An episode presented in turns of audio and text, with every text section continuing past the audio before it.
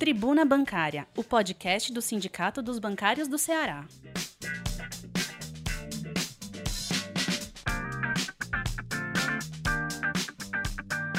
Olá, categoria bancária. Olá, bancárias, olá, bancários. Meu nome é Eduardo, sou diretor de comunicação do Sindicato dos Bancários e esse é mais um episódio do nosso podcast na sua edição da Tribuna Bancária número 1683, que circula em meio digital pelas nossas plataformas entre os dias 20 e 25 de setembro. É um modo, modo da gente ver a nossa categoria, falar das nossas pautas, falar das nossas negociações, do, das nossas conquistas e principalmente daquilo que é como a gente vê a sociedade.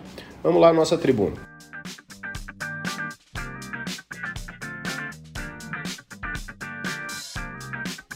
Na nossa capa, a gente fala que o sindicato condena o convite que o Banco do Brasil fez aos trabalhadores para, teoricamente, voltarem de uma forma convidativa ao trabalho presencial. A gente tem falado nas, nas nossas negociações com todos os bancos e não com, somente com o Banco do Brasil, que é importante haver negociação antes desse retorno, retorno precipitado visto que a gente tem menos de 40% da população vacinada e esse risco muito grande para a população em geral, que é o risco de a contaminação com essas novas cepas, com tão pouca população ainda uh, vacinada de uma forma geral, uh, que talvez diminuiria e muito aí uh, contágio, contaminação e mortes na população se já tivéssemos muito mais gente vacinado com as duas doses ou totalmente imunizado. Tribuna Bancária. Além disso, na nossa capa, a gente também fala que quanto às entidades que fizeram, que quiser, que querem é, voltar a negociar com o Itaú sobre a, a parte de retorno. Também o Itaú está falando que vai, em determinada data, chamar os trabalhadores para o retorno. A gente fez inclusive atos é, contrários a isso e mais ao excesso de cobranças que a gente tem visto no modo de ver dos trabalhadores do Itaú. Não é somente aquela propaganda institucional bonita na televisão que faz o Itaú.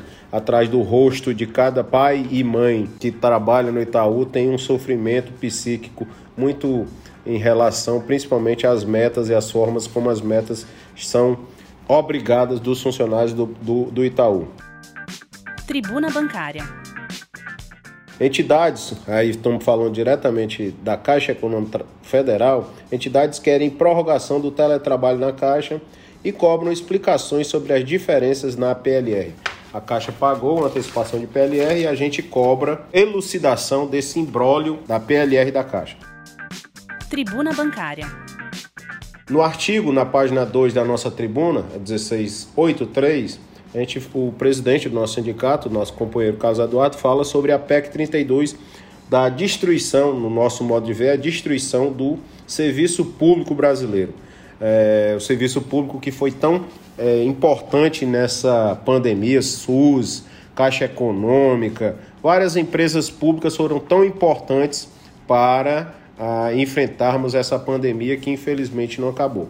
Tem vários dados aqui e tem a nossa opinião sobre essa PEC 32 que vai a voto. A gente conseguiu adiá-la, mas infelizmente ela vai a voto na Câmara Federal e a gente acompanha assim de perto o risco que isso tem, principalmente com relação aos trabalhadores de empresas públicas eh, e o serviço público de uma forma geral. Tribuna Bancária. Na página 3 da nossa tribuna, fala mais uma vez sobre o convite, a gente bota entre aspas, do convite para os funcionários do Banco do Brasil retornarem ao trabalho presencial. Fala sobre dados, os trabalhadores que ficaram em teletrabalho tiveram uma contaminação menor do que aqueles que trabalharam presencialmente. E esse trabalho, o retorno ao trabalho presencial, tem que ser de forma ordenada, organizada, com muito sapiência para não causar um constrangimento nem aos que já estão em trabalho presencial, também que não cause um problema para os trabalhadores que estão retornando aos seus ambientes de trabalho. Se você teve algum constrangimento desse, procure o nosso sindicato, o telefone do nosso sindicato é o DDD 85 3252 4266. é, denuncie caso de alguma coação para você voltar sem que você tenha as mínimas condições, vacinação, ambiente de trabalho seguro, você denuncia ao nosso sindicato dos bancários. Tribuna Bancária. Coitaú negocia retorno ao trabalho presencial com o banco. Isso é que é o nosso ideal, é fazer uma boa negociação para que tenhamos um retorno mais seguro para os trabalhadores. Além disso, a gente retornou às agências fazendo denúncias, como eu havia falado, é, quanto à forma do trabalho, forma de pressão, forma de como se dá os pro programas de meta do Itaú. Tribuna Bancária. Funcionários do Itaú recebem PLR e PCR no dia 23 de setembro. Tem aqui a data já para os companheiros. Isso é, isso não é benécia, isso é fruto da nossa organização e do nosso acordo coletivo com o Itaú. Então, tudo isso são conquistas, nada vem de graça, só para lembrar para todos os trabalhadores, nada vem de graça. Tribuna Bancária. Na outra página a gente fala sobre o pagamento da PLR no Santander, que se dará no dia 30 de setembro, final da, no final do prazo. Banco Safra também pagará dia 24 de setembro e a gente também faz todo um apanhado histórico, tanto da PLR do Santander como do Banco Safra. Tribuna Bancária. Próxima página a gente fala sobre a negociação com a Caixa, com Traf, que é a nossa confederação, solicita prorrogação do teletrabalho na Caixa, assim como na própria nessa mesma página a gente fala sobre os esclarecimentos, as explicações que a gente é, solicitou da própria Caixa Econômica que ela envie dados, o banco de informações, cálculos, como se deu essa, esse pagamento dessa antecipação para que a gente fique tranquilo em saber que efetivamente aquilo que a gente contratou efetivamente foi colocado na conta dos trabalhadores da Caixa, dos empregados da Caixa Econômica Federal. Tribuna Bancária. Na próxima página, página 7, a gente fala sobre. Eu sou conselheiro lá, eu estou no Conselho Fiscal da nossa Caixa de Previdência, além de ser uh, diretor aqui do sindicato, sou trabalhador do, do Banco do Brasil, associado à Previ, e a gente faz uma pequena propaganda aqui do portal Associados Previ, das nossas lives, uh, de como a gente vê o nosso plano de previdência e os ataques pelos quais ele vem passando. Então, é uma matéria de, que, de engajamento, solicitando engajamento das pessoas para que as pessoas se informem do nosso modo de ver, como ver nosso plano de previdência, que é a Previ, que é tão importante para os trabalhadores, funcionários do Banco do Brasil. Tribuna Bancária. Na última página, a gente relembra que a gente fez manifestações nas agências do Itaú, distribuímos as convenções, conversamos com os trabalhadores sobre esse programa, um projeto do Itaú 2030 e do programa de remuneração o Gera, que tem causado tanto, tantos problemas para os trabalhadores do Itaú.